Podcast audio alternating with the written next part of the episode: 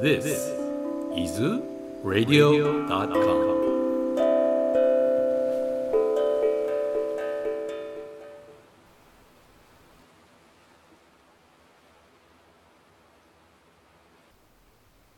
神の歌バガバットギーター田中寛玉訳朗読富須隆。第八章。永遠に至る道。アルジュナ問う。プルショッタマよブラフマンとは何か。そして魂とはどんなものか。またカルマとは物質現象とはいわゆる深海とはどんなところか説明してください。アディアジナーは我らの肉体の中のどの部分にどのようにして住んでいるのか。信仰を持ち修行や苦行している者が死ぬ時あなたはどのようにして会ってくださるのですか？バガバーン答える。ブラフマンは深い不滅にして永遠無限の実在。宇宙に変満する魂である。そして万有を生み出す創造エネルギーをカルマという。プラクリティは絶え間なく変化するが仏界霊界深海を含む大宇宙は私の体である。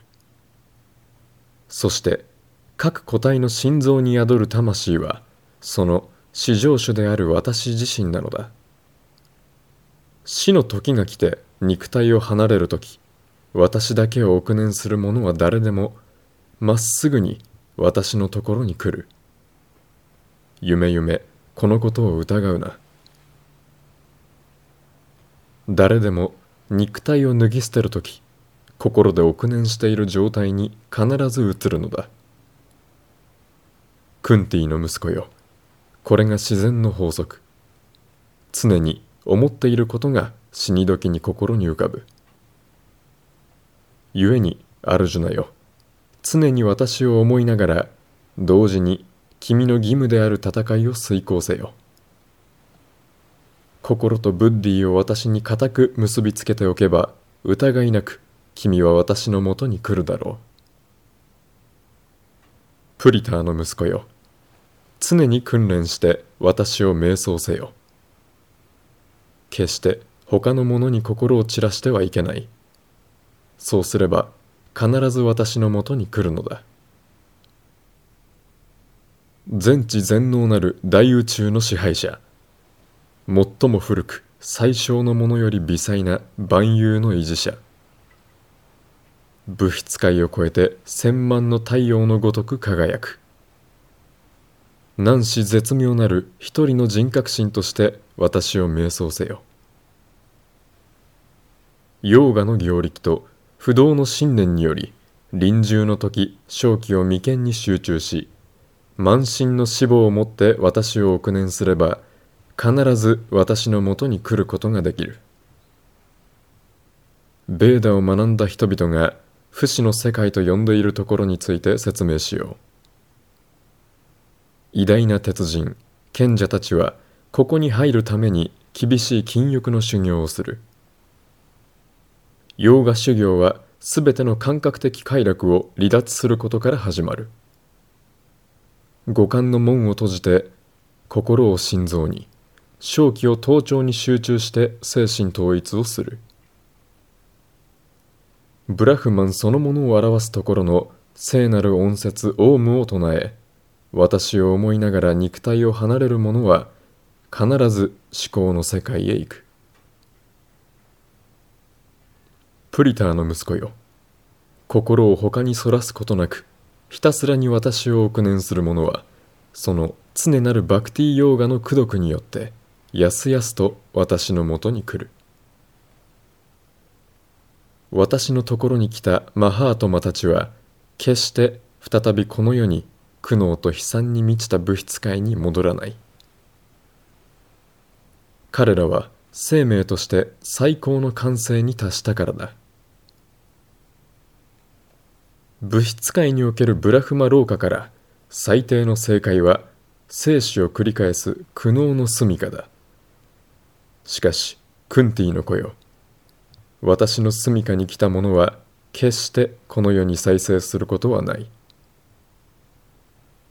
地球上の昼と夜と人間の用いる計算方法では創造神ブラマーの昼は千秋代ブラマーの一夜も千秋代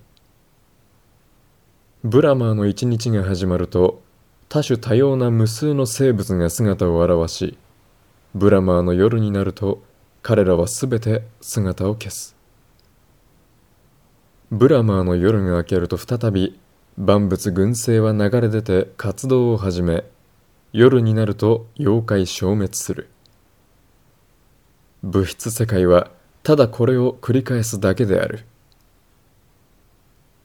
だがこの未権限権限の姿を超えて別な世界が実在する。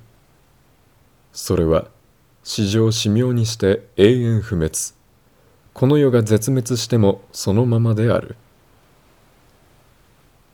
その非権限の正常界こそ不滅の妙楽世界でありそこに到達した者は決して物質界に戻らない。そこが私の住処である。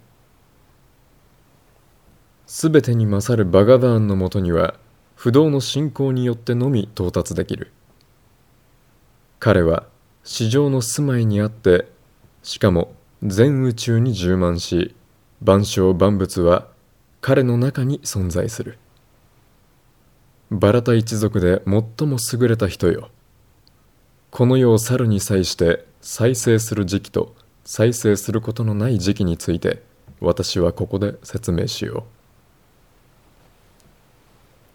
歌人の支配下にある時日光輝く時月の明るい2週間太陽が北緯にある6ヶ月ブラフマンを知る者がこの時期に写真すれば再びこの世に戻ってくることはない。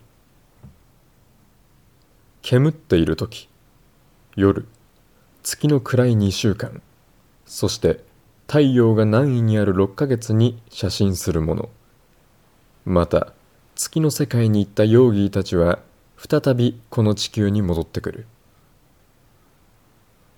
この世を去るにあたって明るい道と暗い道があり明道を行く人は戻らず安道を行く人は戻ってくる。プリターの息子アルジュナよ。この二つの道を知るヨーギーは写真死の時決して迷わない。故にたゆむことなく洋画に励め。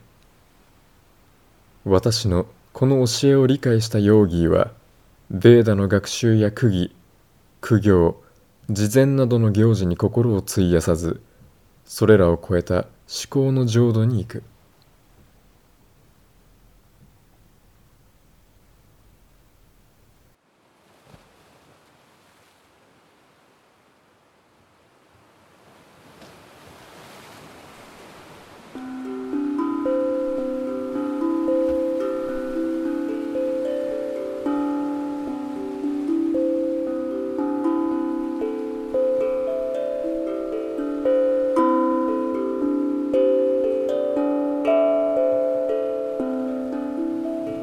This podcast is presented to you by Taurabo.